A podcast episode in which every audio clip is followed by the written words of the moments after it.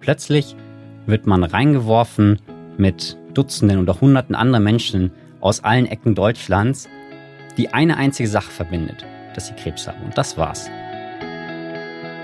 Hallo und herzlich willkommen zu Jung und Krebs, dem Podcast der Deutschen Stiftung für junge Erwachsene mit Krebs.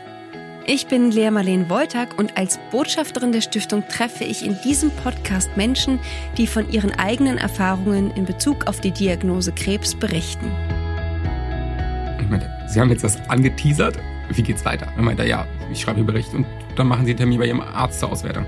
Ich meinte, sehe ich jetzt ganz anders. Sie haben was ja gesagt, ich möchte jetzt wissen, was der Stand ist und ich möchte jetzt einen Bericht mitnehmen und dann zu meinem Arzt fahren, um das auszuwerten und nicht erst in ein paar Wochen.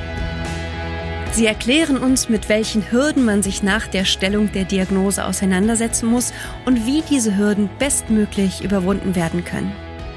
Gemeinsam beleuchten wir organisatorische Themen wie die zukünftige Arzt- und Patientenkommunikation, aber auch den Umgang mit Angehörigen oder innerhalb der Partnerschaft sowie mit dem Kinderwunsch.